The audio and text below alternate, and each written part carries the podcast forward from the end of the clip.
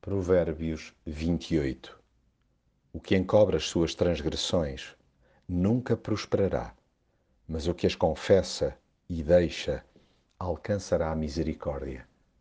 Escolhas acertadas estão a curtíssima distância de opções erradas. Cabe-nos a nós interpretar momento a momento essas milimétricas diferenças. Fujamos sempre da maldade e não da justiça. Vivamos de cara levantada e não em fuga. Lutemos por valores, nunca por poder. Batamo-nos por acordos de paz, ao invés de nos envolvermos em tumultos.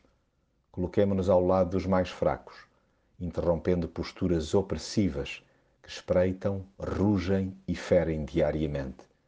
Viremos as costas a qualquer forma de distinção de pessoas, ainda que nos prometam mundos e fundos. Afastemo-nos dos malfeitores, não da lei e só por isso evitaremos a queda em carradas de armadilhas. Adotemos a obediência a Deus alegremente como estilo de vida, em vez de nos movermos desonestamente e em queixume permanente. Prefiramos a honra à malícia. Acertemos o passo com pessoas íntegras, em detrimento das más companhias. Distribuamos generosidade, desprendendo-nos da avareza. Até porque a ganância é o primeiro passo para a miséria enquanto que a liberalidade material é o garante da abundância. Abandonemos o péssimo hábito de nos fazermos surdos a Deus e daremos um pulo espiritual significativo. Procedamos com retidão e teremos tudo para ser felizes.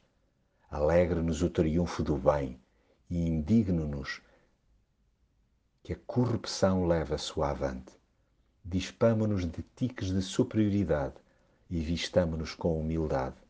Aliás, esta desmascara qualquer arrogante. Substituamos um coração embrutecido por um cuidadoso. Aprendamos a conjugar o verbo amar de todas as maneiras e feitios, recusando-nos ferir alguém, até por palavras. Procedamos com sinceridade, sem ruinosas intenções. Vivamos de mangas arregaçadas, recusando viver de míseras ilusões. Busquemos primeiramente agir em fidelidade e as bênçãos serão sempre vistas como um bónus extra.